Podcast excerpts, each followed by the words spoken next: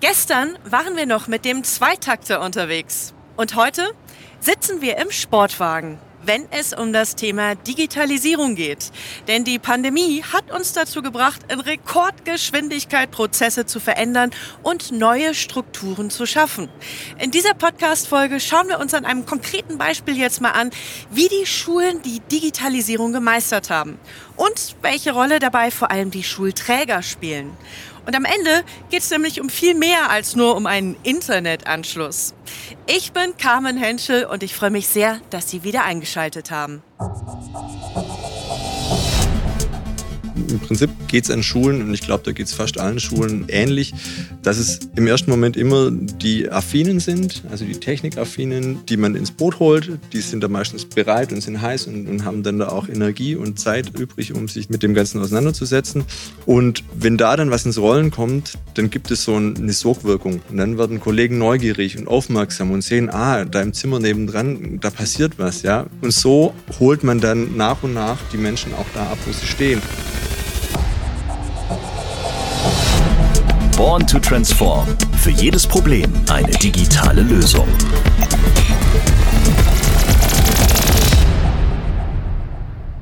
Letztes Jahr hatten wir uns schon einmal mit der Digitalisierung von Schulen auseinandergesetzt.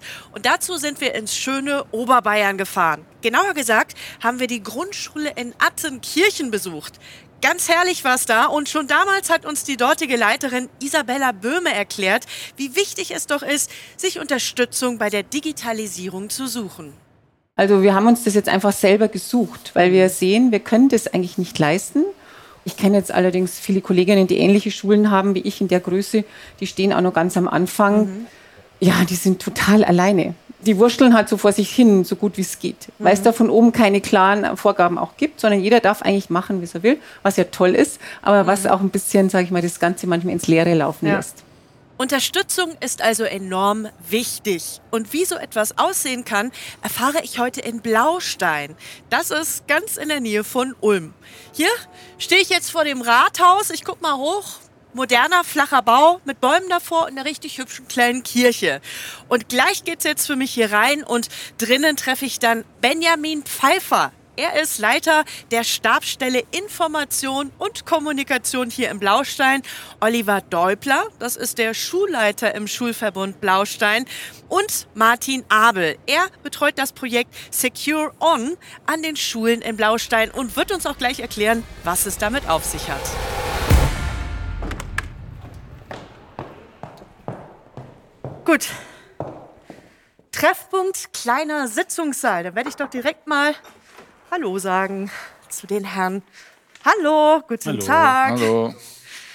So, ich nehme an, Oliver, Benjamin und Martin. Genau. Super, dann nehme ich mal direkt die Maske ab und dann würde ich gerne erstmal mit euch zu Beginn schauen, wie eigentlich die Situation hier so vor Ort ausschaut im Blaustein. Eines der großen Themen der letzten, ja, langen Monate, kann man ja jetzt schon sagen, war Homeschooling und natürlich auch für alle, das haben wir in den Medien mitbekommen, wie man das digital umsetzen kann. Und langfristig gesehen geht es bei den Schulen aber natürlich auch um die Digitalisierung des Präsenzunterrichts. Ähm, wie ist denn da eigentlich so der Stand der Dinge hier im Blaustein? Also das ist bei uns aktuell so, dass wir jetzt das Schulgebäude zweigeteilt haben. Wir haben einen Neubau und einen Altbau. Okay. Und im Neubau sind wir jetzt mittlerweile so, dass alle Räume ausgestattet sind mit moderner Präsentationstechnik. Heißt, wir haben interaktive Beamer, Dokumentenkameras in allen Zimmern. Es gibt ein funktionierendes WLAN und wir haben mittlerweile etwa 80 iPads für die Schülerhand angeschafft und die Hälfte der Kolleginnen und Kollegen sind mit Laptops ausgestattet worden. Das ist das Werkzeug, das jetzt für den Unterricht in Präsenz zur Verfügung steht. Und jetzt gibt es ja noch was zusätzlich, nämlich die Zusammenarbeit mit Fujitsu. Wie ist das denn eigentlich zustande gekommen? Benjamin. Ja, die Firma Fujitsu ist schon seit, ja, man kann sagen, Jahrzehnten eigentlich im öffentlichen Dienst relativ erfolgreich unterwegs, hat hier auch einen sehr aktiven Außendienstler, den ich schon seit vielen, vielen Jahren kenne. Und im Allgemeinen hat uns die Firma Fujitsu nie enttäuscht mit ihrer Leistung. Und deshalb war es natürlich auch naheliegend, einfach mal die Produkte von der Firma Fujitsu für dieses Thema anzuschauen. Und jetzt gibt's auch einen Namen für das Kind, über das wir gleich reden werden, und zwar Secure On heißt die Lösung. Eine digitale Lernplattform, die den Menschen in den Mittelpunkt stellt. Hört sich erstmal klasse an. Was steckt da genau dahinter? Ja, Secure On ist der Überbegriff für die Education-Lösung bei Fujitsu. Man versteht darunter auf der einen Seite eine technische Komponente, sprich die sogenannte Integrationsplattform. In dieser technischen Komponente werden verschiedene integrative Themen abgewickelt, beispielsweise eine Dateiablage oder ähnliches. Was kann das noch sein außer einer Dateiablage? Sowas wie Kinder- und Jugendschutz, also zum Beispiel die Regulierung des Internetzugangs oder eine Klassenraumsteuerung bedeutet beispielsweise, dass der Lehrer in der Lage ist, die Endgeräte der Schüler zu kontrollieren, also abzuschalten im Bedarfsfall, damit die sich auf den Unterricht konzentrieren, weil das sollte ja immer noch im Vordergrund stehen und nicht Spielerei irgendwo an IT. Neben dieser technischen Komponente ist Securen aber auch noch eine Menge von Konzepten, die dahinter stehen, also beispielsweise auch alles, was mit dem Thema Datenschutz oder ähnlichem zu tun hat und gleichzeitig aber auch bieten wir bei Fujitsu eine Betriebskomponente. Das heißt, wir führen auch den Betrieb der Lösung insgesamt im Hintergrund, ja.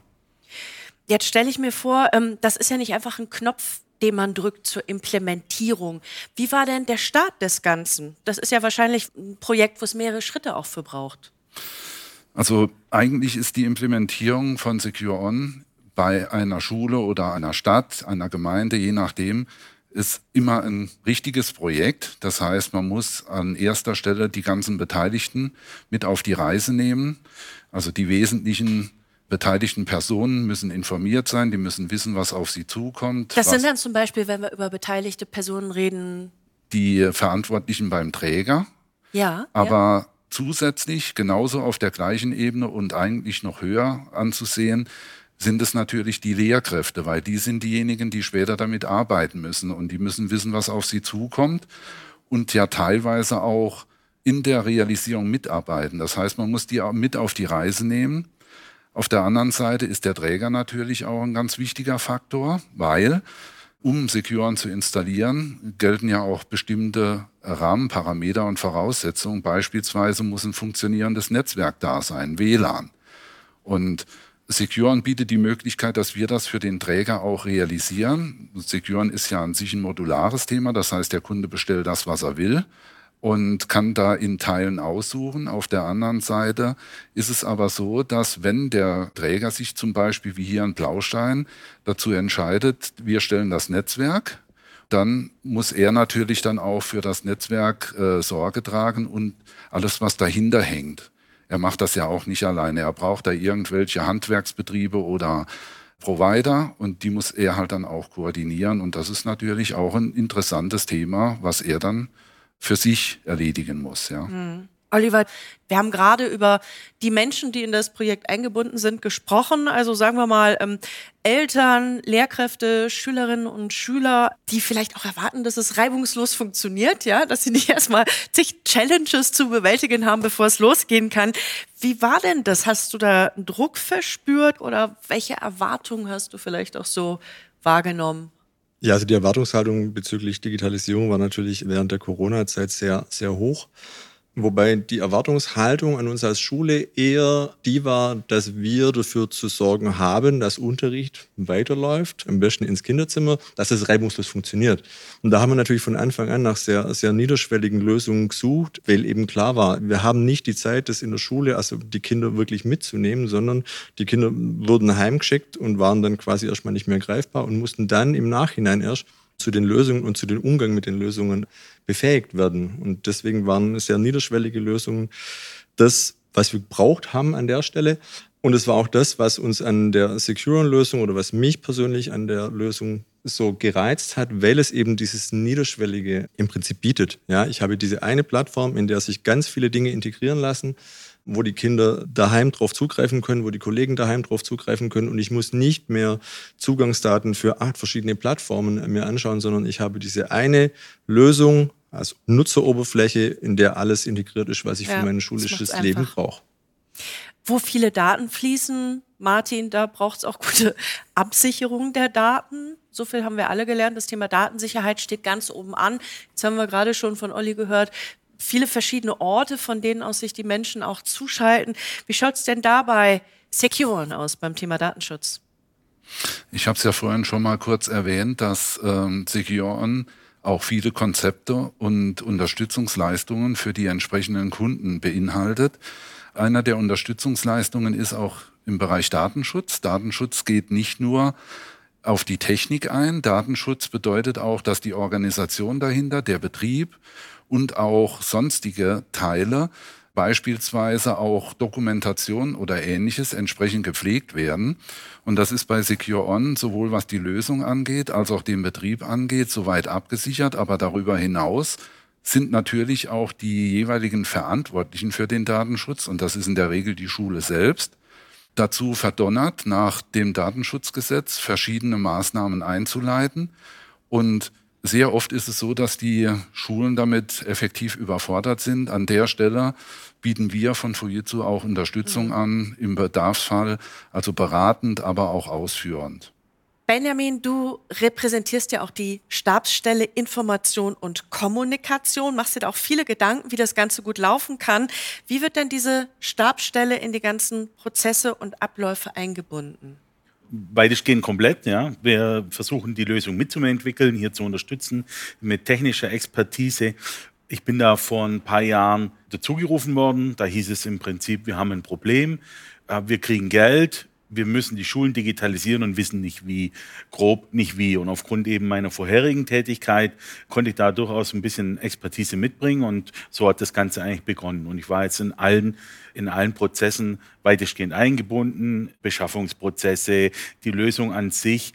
Und ich habe mich da auch relativ stark dafür verkämpft, muss ich sagen, dass wir hier einfach eine einheitliche, ordentliche Lösung über allen Schulen bekommen. Also das war mir persönlich auch ja. wichtig, dass wir jetzt nicht jede Expertise pro Schule ausführen müssen und äh, äh dass, dass einfach äh, eine, eine, eine Gleichstellung und eine Gleichberechtigung der Schulen hier herrscht. Ja. Genau, und da war für uns auch einfach immer eine wertvolle Unterstützung, weil er uns eben beratend zur Seite gestanden ist und auch verschiedene Möglichkeiten aufgezeigt hat, was ist denn aus seiner Sicht technisch denkbar und da eben auch ein offenes Ohr für uns als Schulen immer hatte.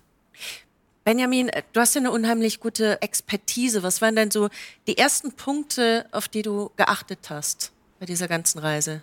Was ist vorhanden? Und wie sind die Vorstellungen der Schulleitungen und auch der Lehrkräfte, was sie haben möchten? Und wie lassen sich aus Vorhandenem oder der Idee, was kommen soll, denn wirklich eine belastbare Lösung erstellen oder, oder planen, ja, weil es ja nicht selbstverständlich ist, dass die Wünsche nachher alle realisierbar sind, ähm, unter den Gesichtspunkt des Datenschutzes, äh, der Weiterentwicklungsmöglichkeit, des Supports, ja, also ja, es war spannend, das ganze Thema.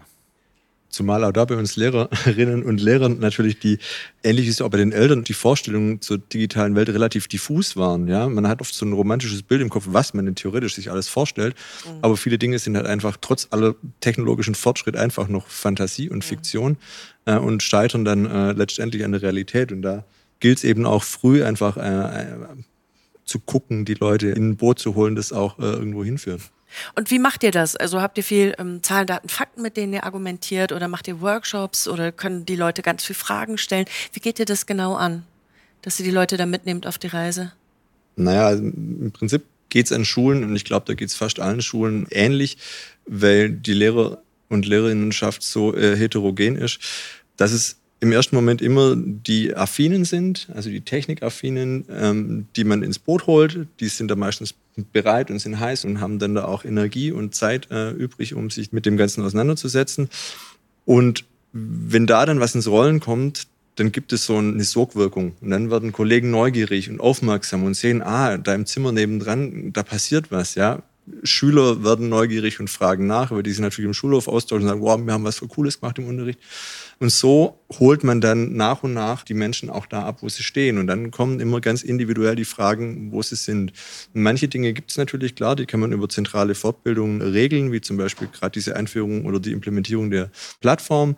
Securon will das eben, was für alle was Neues ist, das relativ überschaubar ist vom Umfang her. Es gibt aber auch Sachen, die kann man eben nicht über eine zentrale Fortbildung regeln, wie generell dieser Umgang mit einem Rechner, mit einem Dateiablagesystem und so weiter, mit Datenverarbeitungstools wie Office-Programmen oder sonst irgendwas. Das ist zu komplex, um das über eine, eine zentrale Fortbildung zu regeln. Das ist was, das man nur über eine kontinuierliche Auseinandersetzung mit der Materie erreicht und dann auch individuell eben in unterschiedlichem Tempo das, was wir bei Schülern im Unterricht bei aller Heterogenität immer ganz natürlich ansehen, gilt natürlich hier auch für die Lehrerinnen und Lehrer. Lasst uns nochmal auf einen anderen Aspekt zu sprechen kommen, das Thema IT. Da schaue ich dich jetzt auch an, äh, Martin. Ähm, Olli, du natürlich auch gerne. Wir haben gerade über die Stabsstelle Information und Kommunikation gesprochen. Wie schaut denn dieser ganze Prozess aus IT-Sicht aus? Zuerst mal muss man schauen, dass man den Träger mit auf die Reise nimmt. Das war in diesem Fall die Stabsstelle IT, also speziell in Person von Benjamin, der, sage ich mal, die Basis geschaffen hat. Wir von Fujitsu Seite haben dann die technische Infrastruktur im Hintergrund soweit schon vorbereitet, dass man die direkt ins Feld bringen kann, dort aufbauen kann, in die Netze reinhängen kann und dann praktisch Secure On starten kann. Heißt aber auf Deutsch, dass wir auch wieder eine Mitarbeit von den Lehrern brauchen, weil die Lehrer sagen, was sie unterrichten wollen, also zum Beispiel, welche Applikationen auf den entsprechenden Systemen drauf zu implementieren sind. Also es ist so ein Miteinandergehen, je nachdem, wer gerade irgendwie den nächsten Schritt gehen muss, muss ihn dann in dem Moment auch wirklich tun. Das heißt, die Voraussetzungen sind zu schaffen, dann bringen wir die IT rein, dann liefern uns die Lehrer die entsprechenden Bedürfnisse in Form von Applikationen zu, dann können wir das ausrollen. Und dann muss natürlich im nächsten Schritt auch eine Art Transfer of Information, also in Form von einer Einweisung oder ähnlichem erfolgen. Das, was der Oliver ja schon gesagt hat, dass so mindestens mal die IT-interessierten Lehrer informiert werden müssen, wie können sie mit dem System umgehen, was ist alles zu tun, was können sie damit nicht machen, damit sie das dann wieder multiplizieren können in ihrem Kreis. Das wären so die Schritte, die zu tun sind. Ich, ich könnte da mal noch was ergänzen. Also bei ähm, aus Sicht IOK oder aus meiner Sicht bei uns fängt das Ganze natürlich sehr, sehr, sehr viel früher an. Ich brauche äh, breitbandige Internetversorgungen an die Schule, die muss ich schaffen. Das äh, ist gar nicht mal so einfach, wenn man dann noch dazu Bauarbeiten hat. Also sprich, wenn man Provider motivieren muss, noch die Zuleitungen zu legen. Man muss Abstimmungen im Haus treffen. Ich bin ja im Rathaus im Prinzip auch irgendwo das, ein bisschen das Bindeglied dann wiederum zum Fachbereich Bildung und Soziales. Das heißt, ich muss auch nicht nur meine Expertise Richtung der Schulleiter, der Nutzungsempfänger, sage ich mal, oder der, der, der Lösungsempfänger kommunizieren, sondern ich muss meine Expertise auch gegenüber den Entscheidern und den Bezahlern nachher ausführen. Sprich, die Vorgesetzten, die Leiter vom, vom Bereich Bildung und Soziales und unterm Strich auch die Gemeinderäte und Gemeinderätinnen. Und dann ist es eigentlich ganz angenehm für mich, wenn die Lösung eingebunden wird, dann wird es für mich eigentlich tendenziell eher weniger Aufwand. Ja, und das ist vielleicht, also dann aus unserer Sicht gesagt, auch eine Herausforderung für uns, da die Leute im Boot zu halten, beziehungsweise bei Laune zu halten, weil eben durch diese Komplexität, also durch diese verschiedenen Ebenen, die nötig sind, dass am Schluss dieses große Ganze funktioniert, ist es natürlich so, dass relativ viel passiert, bevor ich irgendwas überhaupt erst nutzen kann. Ja, und bei ganz vielen Leuten entsteht halt der Eindruck, ja, jetzt sind da Geräte da, dann muss das doch laufen. Ja, aber es ist eben nicht nur das Gerät und der Internetanschluss, das diese Gesamtlösung ausmacht, sondern eben dieses Geflecht äh, und die Verbindung dieser ganzen losen Bausteine, mhm. die dann am Schluss diese tragfähige Gesamtlösung geben, die dann auch den Mehrwert für das System liefert. Ich glaube, eine der Herausforderungen, die wir hier in dem Projekt auch hatten, war das Damoklesschwert im Hintergrund, nämlich Corona. Mhm. Das hat diesem Projekt auf jeden Fall nicht gut getan von dem Durchsatz her. Es ist sehr schwierig äh, für den Benjamin auch immer an die Leute ranzukommen. Sprich, wenn er mal irgendwie, wie er vorhin gesagt hat, ein Kabel verlegen lassen will, kriege ich dann den Handwerker überhaupt bei, dass er was tut. Wenn der dann halt erst einen Monat später kommt, ist ein Monat wieder verloren. Ja, also solche Sachen waren in dem Projekt bisher auf jeden Fall eine Riesenherausforderung. Und dann natürlich lernt man auch, und das ist typisch für alle Projekte, die es in der IT gibt, dass manche Sachen nicht so sind, wie man sie erwarten kann. Da ist irgendwo, was weiß ich, eine physikalische Begrenzung von irgendwas, was man nicht einplanen konnte.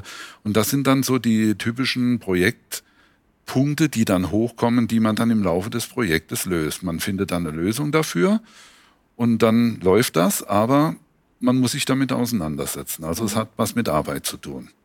Gab es denn äh, sonst noch von irgendeiner Seite Feedback, Olli? Ja, es gab relativ viel Feedback, vor allem während der Corona-Zeit nach dem ersten Lockdown, als wir sehr schnell uns ein System überlegen mussten, das so niederschwellig war, dass es für alle Lehrer und Lehrerinnen wie auch für die Schüler und Schülerinnen äh, von zu Hause aus gangbar war, erstellt haben. Da haben wir relativ viel Lob gekriegt. Allerdings hat sich das sehr schnell ähm, ja, das ist sehr schnell verpufft, weil dann über die Medien natürlich von anderen Schulen Berichte kamen, die Videounterricht äh, gemacht haben, den Unterricht gestreamt haben zum Teil. Da waren wir, was die technische Ausstattung angeht, stand da nicht in der Lage. Wir mussten dann nachsteuern.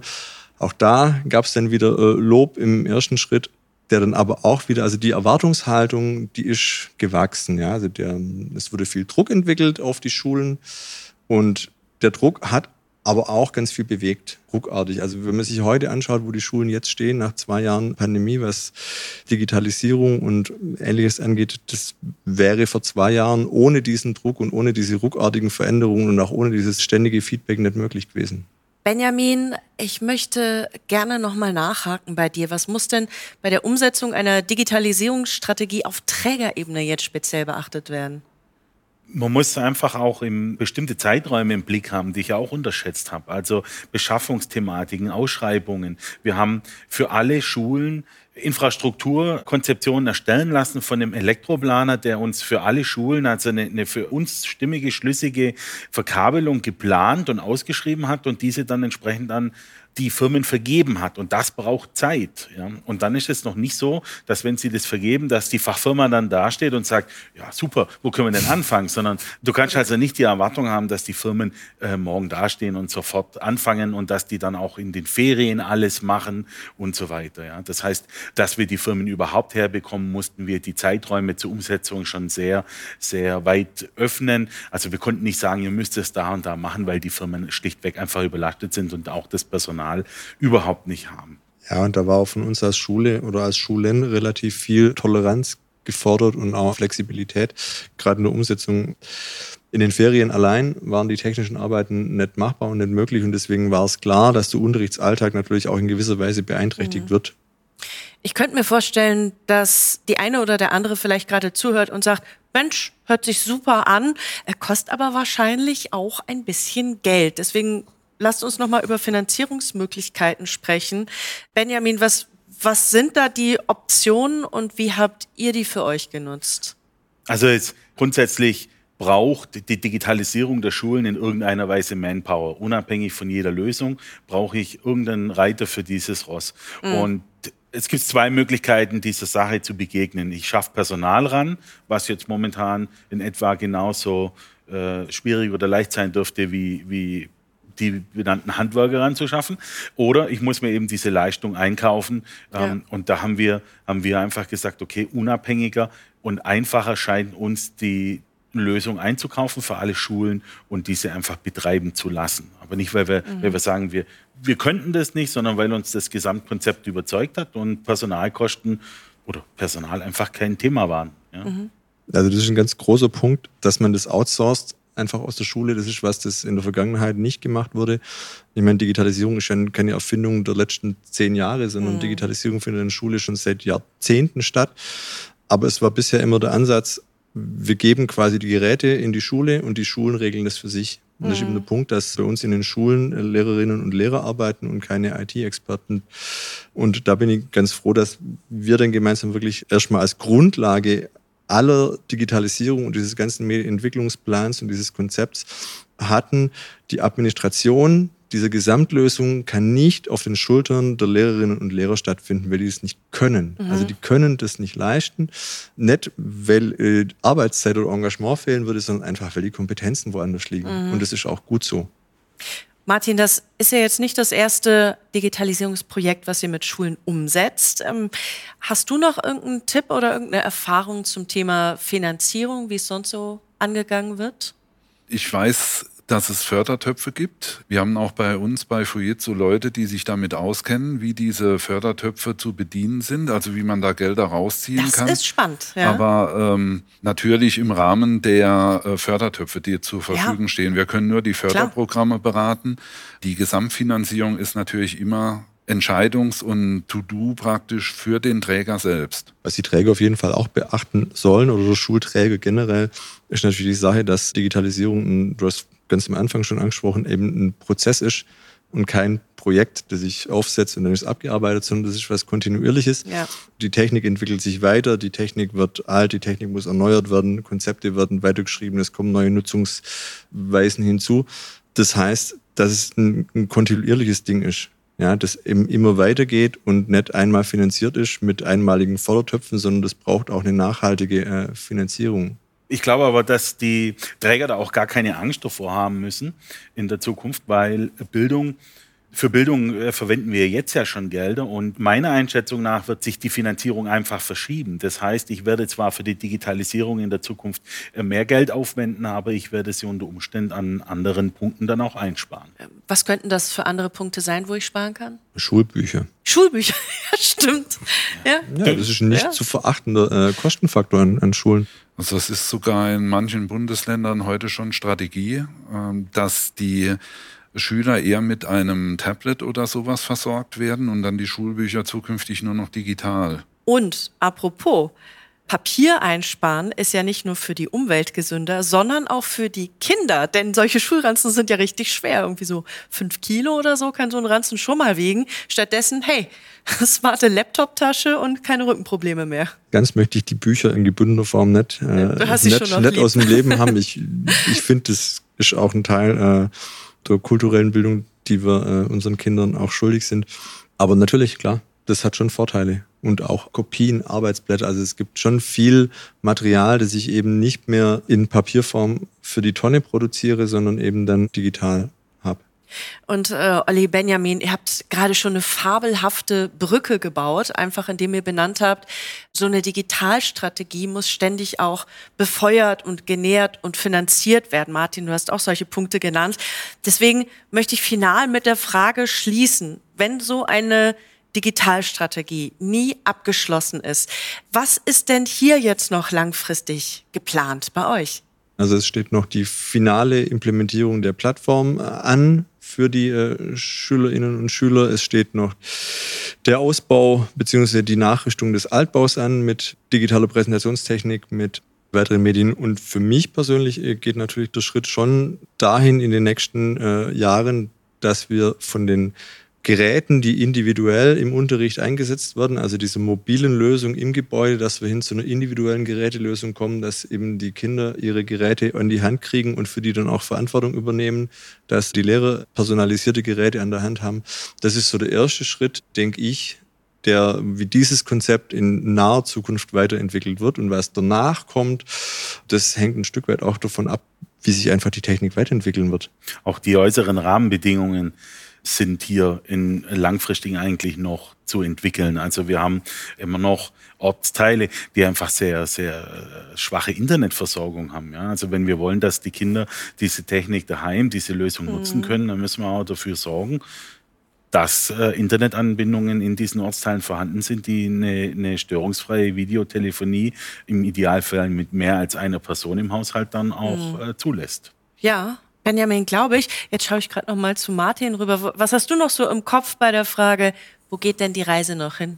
Ja, äh, Oliver und Benjamin haben ja jetzt schon einiges gesagt zu dem Thema. Wenn man das jetzt mal aus der technischen Sicht betrachtet.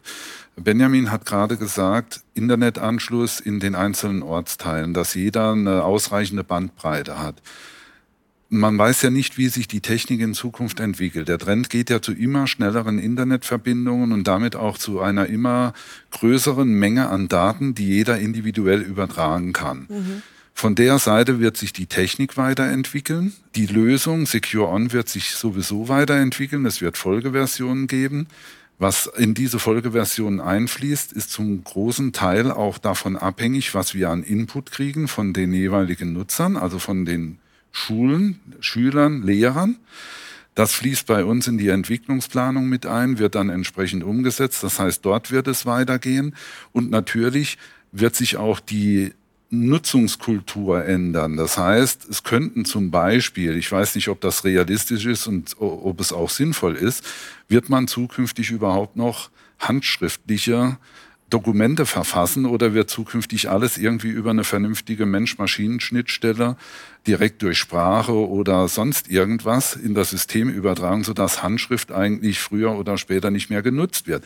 Wie da die Zukunft aussieht, steht noch ein bisschen in den Sternen. Es wird nur so sein, es wird sowohl im Unterricht, also von den Lehrern, werden irgendwelche neueren Trends erkennbar sein, die werden das anders nutzen, anders im Unterricht einsetzen es wird in der IT Fortschritte geben auf der Basis und es wird bei der Lösung Weiterentwicklung geben und so weiter.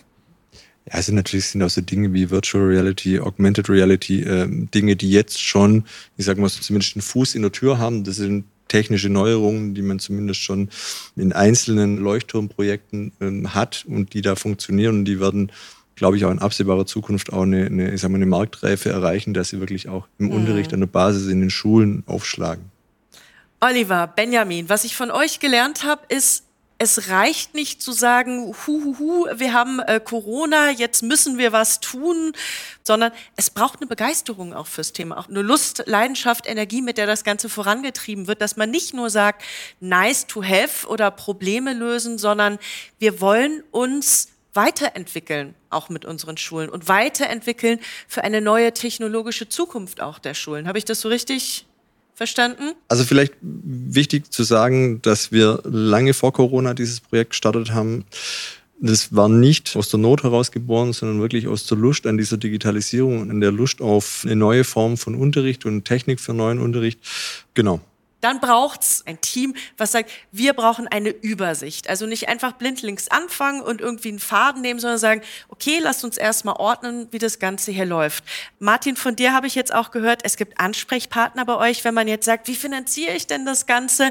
Es wird auch geholfen. Es gibt Experten, die einem Fördertöpfe aufzeigen. Und das hast du auch so schön gesagt, Ali, das werde ich auch nicht vergessen, diese Sogwirkung. Das ist für mich auch ein ganz wichtiges Stichwort, was du da geliefert hast, zu sagen, weißt du was? Wenn du meinst, du kennst deine Pappenheimer bei dir im Ort, in der Kommune oder bei euch an den Schulen und oh Gott, wer weiß, ob die das alles mitmachen und nicht sagen, hu, was für ein neumodischer Kram es braucht doch gar nicht 100 Prozent der Menschen, die begeistert Hurra schreien zu Beginn der Reise, sondern eigentlich, Olli, hast du gesagt, reicht es ein paar Leute, die technologisch Interessierten, die sagen, lass uns das hier zusammen anpacken und die anderen folgen dann peu à peu. Und, Martin, werde ich auch nicht vergessen, als du sagtest, sei dir sicher, auf dem Projekt kommen immer irgendwelche Punkte, wo es nicht mehr weitergeht, also irgendwelche Challenges auftauchen. Und dann hast du so schön gesagt, sei dir einfach bewusst darüber, das lässt sich lösen, es ist halt einfach eine Arbeit, auch die getan werden muss. Und die kann man tun und dann löst es sich auch, gell? Richtig. Das stimmt uns sehr optimistisch. Und für alle, die uns zuhören, Vielleicht ist das Ganze auch eine Inspiration für die eine oder andere Gemeinde oder auch den ein oder anderen Schulträger, sich das mal anzuschauen. Denn Securon, das haben wir heute gelernt, kann eben als ganzheitliche, modulare End-to-End-Lösung überall ganz individuell auch eingesetzt werden. Also, da ist für jeden was dabei, wie man so schön sagen würde. Vielen herzlichen Dank, sage ich Benjamin, Olli und Martin. Gerne. Ja, danke. Ja, und wenn Sie noch mehr zum Thema Smart Education erfahren möchten, dann schauen Sie doch ganz einfach auf der Webseite von Fujitsu vorbei, www.fujitsu.com. Und noch mehr Lesestoff und Links zu passenden Videos finden Sie außerdem in den Show Notes. Wenn es Ihnen gefallen hat, abonnieren Sie uns am besten, wenn Sie es noch nicht getan haben. Empfehlen Sie uns gerne, gerne weiter. Und wir sagen, wir freuen uns sehr auf Sie. Tschüss, bis zum nächsten Mal.